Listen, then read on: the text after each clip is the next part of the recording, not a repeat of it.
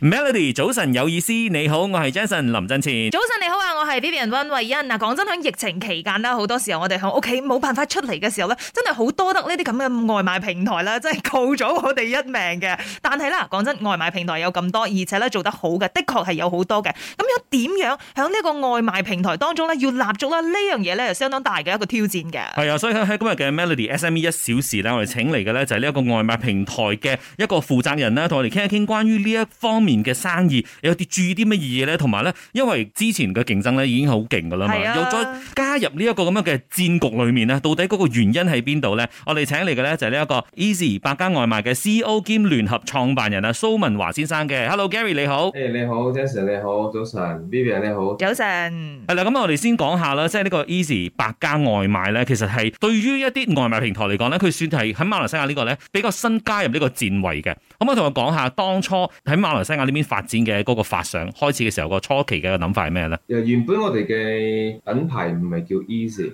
我哋係用 Hungry 開始嘅，嗯咁中文名都係百家外賣。哼，係我哋係二零一八年嘅五月份先至開始誒踏入市場。誒創始團隊其實係主要係三個人啦。嗯。誒一個係我本身，一個係姓方嘅方總，一個係孫總。咁誒過後再聯合幾個有啲經驗嘅餐飲業者，咁樣作為我哋嘅合夥人初創團隊啦。嗯哼，嗯，係二零一八年開始，嗯，所以呢個咁樣嘅初創團隊，因為你開始就已經同一啲飲食界嘅朋友合作啊嘛，但係一般上你話可能一啲外賣平台嘅話咧，佢就係即係無人歡迎嘅，你不斷咁樣加入一啲新嘅誒、呃餐廳啊，誒、或者係檔口啊，咩嘢都好啦。但係你哋有呢一個咁嘅初創嘅團隊，當初嗰個原因係咩咧？其實一開始嘅時候，我哋嘅切入點係比較針對性喺馬來西亞嘅中國人，嗯哼，嗯因為其實幾年前咧都有好多中國人喺馬來西亞工作又好，咁樣陪陪屋企人又好，咁樣至少都幾廿萬人喺嗯哼嗯哼尤其喺吉隆坡啊大城市啦。嚇，咁樣以一個中國華人喺外國咁樣樣，佢哋當然會想念自己家鄉菜啦。係所以咁樣我哋就可以解決到呢個用戶嘅痛點。嗯哼，嗰陣時候咧，就會招商嘅大部分嘅商家都係比較以中國餐為主嘅。嗯，嗯，所以你哋當其時啊入呢個 market 嘅時候咧，經常我哋講啊嘛，你要一樣嘢做得成功，你就睇準呢個 market 咧，佢係缺乏啲乜嘢嘅，咁你就針對性咁樣去 fulfill 人民嘅呢一啲所謂嘅 demand 等等，所以嗰陣時啊就睇準呢個 market 啦。係啦，嗯，咁啱開始嘅時候，因為針對翻呢，就係喺馬來西亞有啲中國朋友嘅一啲誒需求啊嘛，咁啊之後點樣又會演變成為一個比較公開俾大家去使用嘅一個平台呢？其實個轉變都係第一係個切入點啦，切入點係以中餐，跟住其實誒好、多馬來西亞嘅華人同胞其實都中意食中國菜噶 嘛。嗯哼，咁樣我哋就會從呢一邊開始延伸出嚟，就係當所有華人同胞想食中餐嘅時候，就一定要諗到我哋 hungry，一嗯定要諗到我哋 easy 百家外賣。嗯哼，所以誒、呃你可以睇到我哋嘅 A P P 入邊咧，嗰啲商家除咗係中國菜，而家大部分嘅咧都係好多華人嘅誒飲食嘅嗰啲餐廳啦，嗯哼，即係從餐廳嘅角度再入去用戶嘅一個消費嘅一個 experience 嗰個嗯體驗，嗯嗯就好中文嘅。嗯就好華人嘅，啊好好 Chinese friendly 嘅呢個感覺。嗯嗯嗯。嗯，的確啦，即係我哋入到去 Easy，唔係即係以前 Hungry 或者係依家嘅 Easy 嘅 app 嘅時候咧，佢成個頁面嘅感覺咧，都同誒、呃即係可能而家市場上有嘅呢一啲誒外賣平台嘅感覺咧，都好唔同嘅，即 係好覺得誒、哎我已經見到誒、呃我想食嘅相啊啊哈，跟住啲介紹咧，其實都係好中文嘅，係啊係啊係啊，嗯所以呢個亦都係你哋嘅特別之處。係啦，呢個係我哋嘅特別之處。除此之外啦，其實誒、呃、馬來西亞嘅華人有好多咧都唔係識睇中文噶嘛，嗯咁哼，佢哋都係中意睇英文嘅，係所以我哋 A P P 咧就幾貼心下嘅。即係如果你入到去咧，如果你係想睇英文嘅，你換咗係英文嘅頁面嘅話咧，你會睇到誒相係大隻啲嘅，嗯又簡單啲嗯嘅，即係話乾淨啲嘅。嗯誒、如果你換起中文嘅話咧，就會比較 compact 啲。嗯咁啊，又有相，又有嗰個以中文嚟介紹呢個菜式同埋佢嘅嗰啲描述啦，咁嗯樣、所以就可能中意睇中文嘅就會有比較有啲親切感咯。即係話有時候好似你點一啲誒、呃、華人嘅嗰啲菜式。可能你要睇到嗰個產品信息嘅時候咧，你會睇到，誒、呢、個係誒呃老闆娘推介啊哈，啊每一日十個鐘嚟熬個湯啊，咁樣早前幾多咩啊，咁樣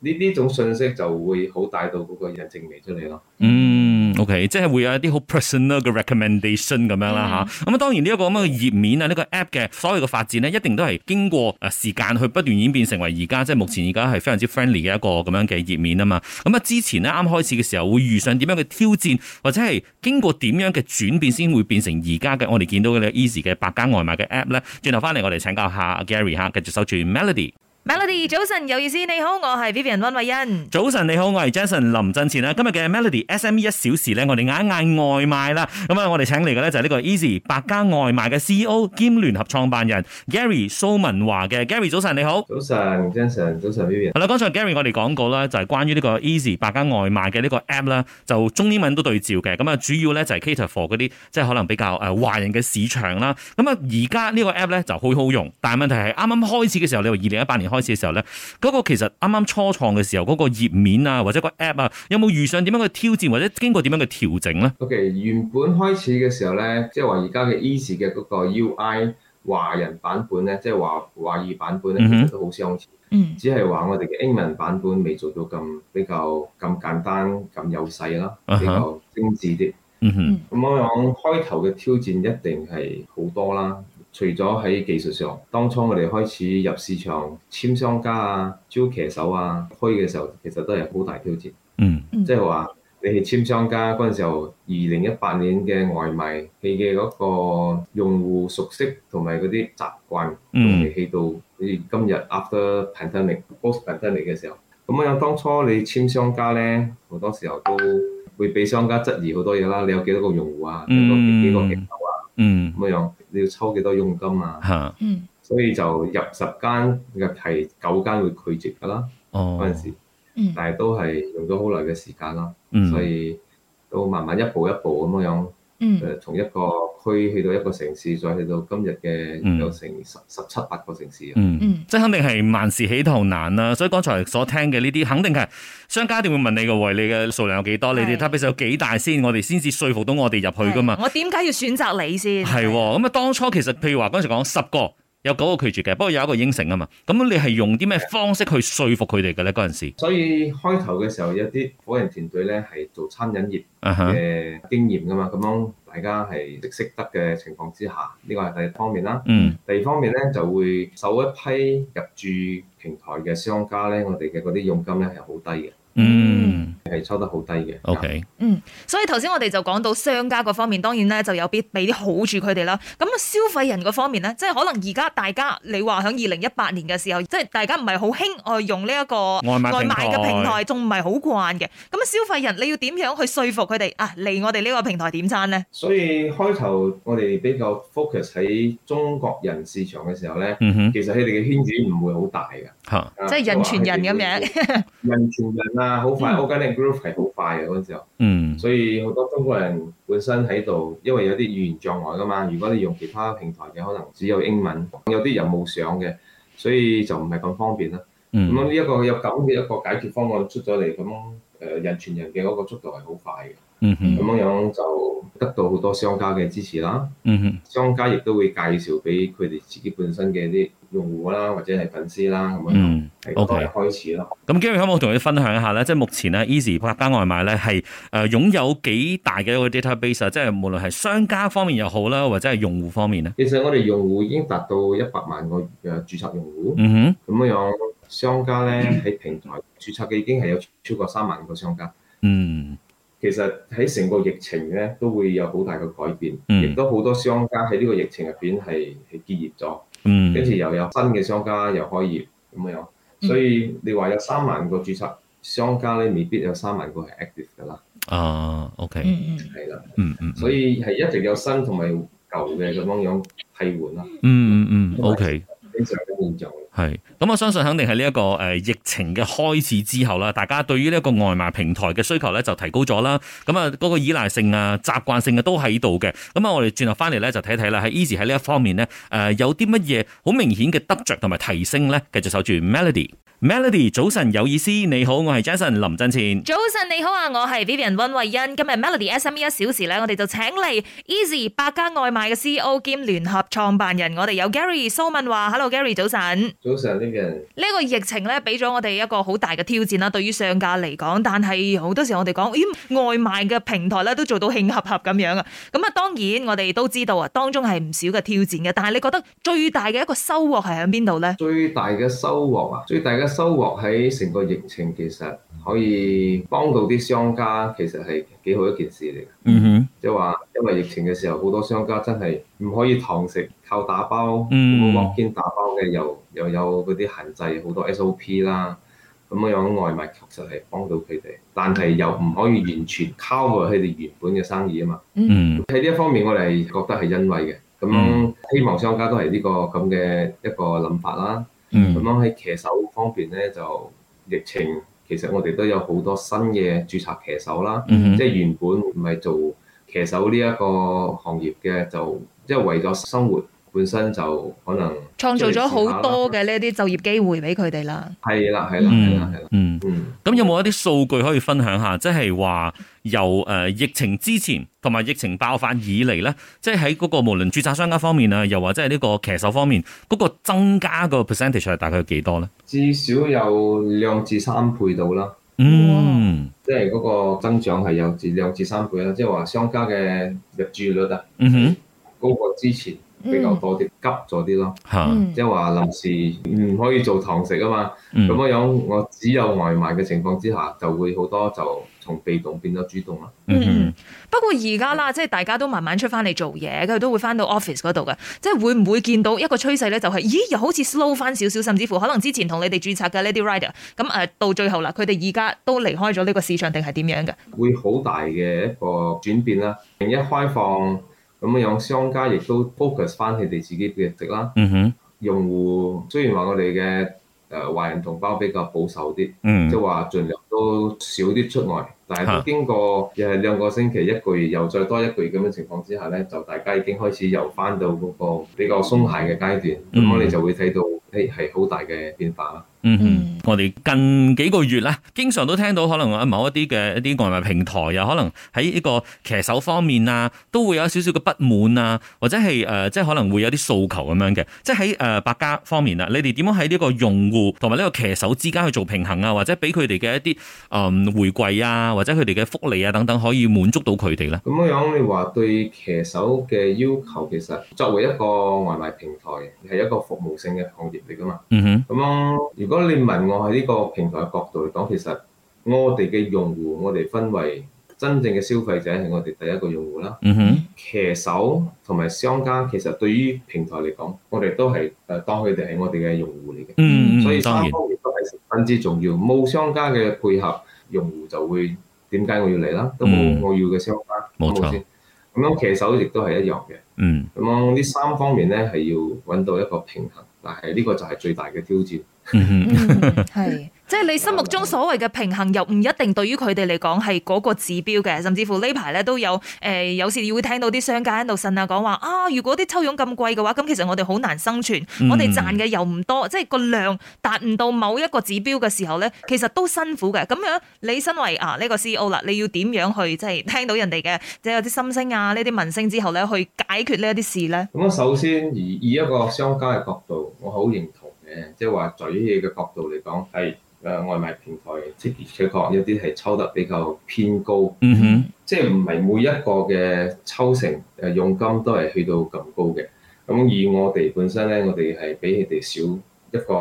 誒階級啦，啊冇去到咁高啦。嗯哼，咁樣明白佢哋點解有咁嘅一個 complain，因為喺疫情嘅時候冇堂食嘅情況之下，你就會完全依賴外賣啊嘛。嗯所以外賣俾到你所有嘅單，你又覺得係抽成咁高，所以就會有啲咁嘅聲音出現。嗯但而家好似開放咗個後，嗰啲商家其實佢哋亦都唔會咁樣覺得咗，因為本身你嘅鋪頭嘅生意唔係開嚟支持外賣噶嘛，係係啊你本身開嚟最主要係係個堂食噶嘛。嗯咁樣外賣對於一個餐飲業嚟講，其實係一個輔助嘅一個、嗯一塊，可能佔咗你兩三成已經好好噶啦嗯嗯嗯咁樣咯。哦所以係明白嘅。好啦，嗱，剛才咧我哋聽過咗，即係 Gary 講啦，二零一八年開始誒成立咗呢個 Easy 百佳外賣之後，跟住又誒遇到疫情啦，跟住而家呃誒疫情開始有少少緩慢翻，大家都開放翻少少啦，即係經過唔同嘅階段，咁啊現階段或者未來嘅階段呢，佢哋 Easy 百佳有啲乜嘢展望啊，或者有啲咩規劃咧？轉頭翻嚟我哋請教下 Gary 嚇，繼續守住 Melody。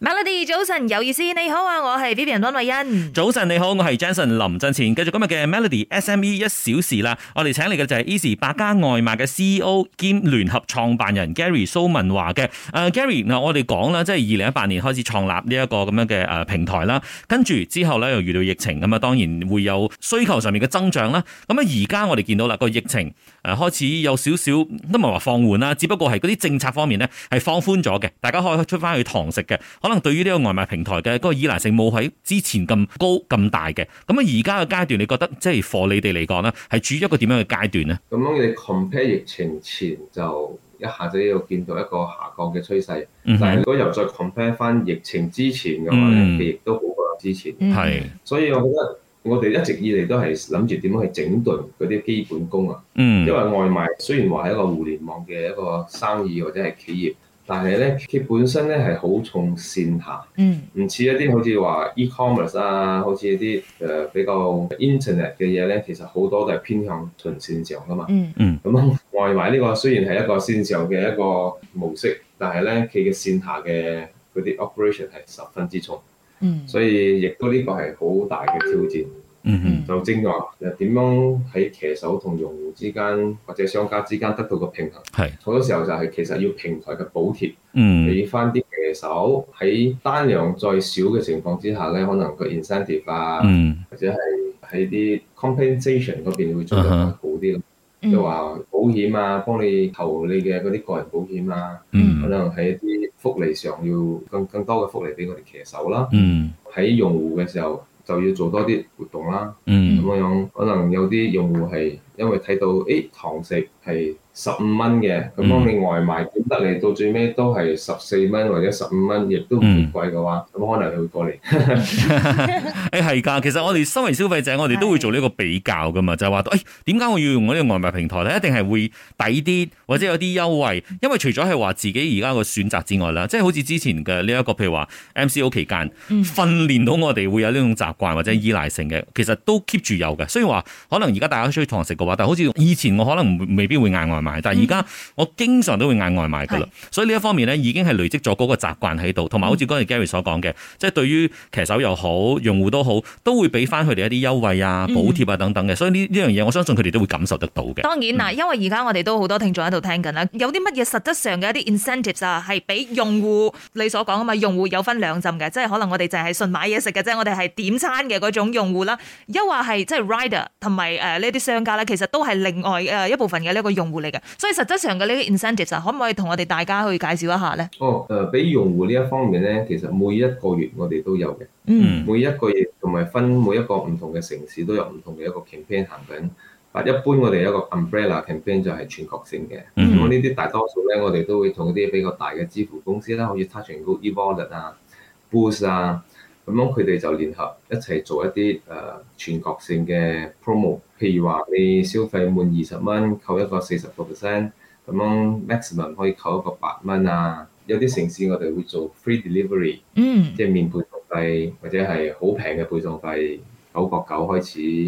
咁樣呢啲係長期都會有嘅。咁嗯樣當然都會有一啲係比較針對性同一啲誒、呃商家之間嘅啦，嗯哼即係話可能誒淨係單獨一個海底撈，誒、呃我哋係佢嘅某些菜品會做一啲特別嘅一個 promo 啊，嗯或者一啲飲品類嘅呃奶茶型嘅咁樣。咁嗯樣即係俾到騎手呢一塊咧，其實騎手去接一張單，從一個地點去到一個商家地點攞咗餐，可能去到嗰度要等，未必好快就商家準備好。嗯嗯佢等咗一段時間，攞咗呢個餐，仲要去送到個用戶嘅屋企。咁有啲用戶可能係住喺 condo 又好，即係高樓嘅，又要註冊。又要嗯入 lift、落 lift、上 lift、落落 lift 咁樣。所以其實對於佢哋嚟講咧，係一個日曬雨淋嘅一個工作，其實唔係咁簡單。係嗯咁你話平均一張訂單，誒一個騎手基本上可以攞到幾多錢咧？其實都有超過七蚊、八蚊咁樣以上，咁樣佢哋先覺得呢呢個係一個 OK 嘅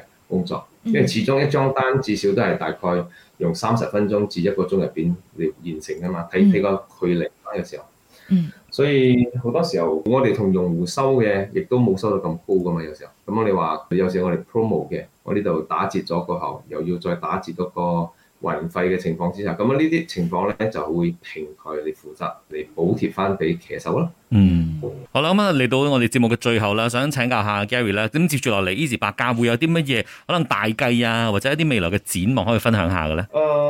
其實跟住落嚟，我哋會做一個自營嘅一個生鮮超市啦。嗯哼，因為成個疫情過後都會睇到個需求咧係一個好大嘅增長，即係好多除咗點外賣，即時要食到一個美食嘅 compare，有一啲屋企家庭主婦，即係話而家疫情都盡量少出去，咁樣樣去到嗰啲超市又要戴口罩，好多 SOP 又擔心，即係話好多有麻煩有會怕病啦。所以就呢一塊係一個新嘅趨勢，所以我哋而家係籌備緊做一個從採購、從定價、從倉庫、嗯從配送一站式嘅，日日都係 fulfill by 我哋 easy 嘅，嗯，咁啊樣就可以達到一啲從挑選商品啊，或者係從一啲定價，即係話價錢可以去到比較公道啲嘅，唔會太高俾消費者咁樣嚟嚟做啦。咁樣當然都係比較偏向華人市場呢一塊嘅， OK，所以呢個係線上線下都會有嘅。係啦，線上線下都會有。 OK，好啦，咁啊，大家就期待一下啦吓。咁另外咧，一個值得期待嘅咧，就係關於我哋呢個 Astro AEC 嘅節目啦，候生醫大學問咧。咁啊，其中一集咧，亦都會有 Easy 百家外賣嘅負責人之一啦，就係、呢個 Jason 胡勉哲咧，都會上到去，身為呢一個達人嘅身份咧，去俾我哋嘅藝人朋友咧，去做生意方面咧，就俾一啲資訊大家嘅。所以大家咧就記得要留守住 Astro AEC 嘅呢個節目啦吓，就係、候生醫大學問每逢星期一嘅晚上九點半，透過 Astro AEC 同埋 Astro Go App 咧都可以收睇得到嘅。好啦，咁啊亦都非常之多謝晒 Gary 同我哋分享咗咁多關於呢一個 Easy 百家外賣。講真啊，呢、一個市場咧，的確係百家齊放嘅，係嘛？即係所有誒、呃即係用戶啊，對於 rider 嚟講啊，定係商家嚟講都好啦，都希望打造一個比較 balance 同埋一個互惠互利嘅一個情況啦。咁啊，大家都有好處啦。非常之多謝晒 Gary 嘅分享，thank you。多謝多謝，請大家多多支持。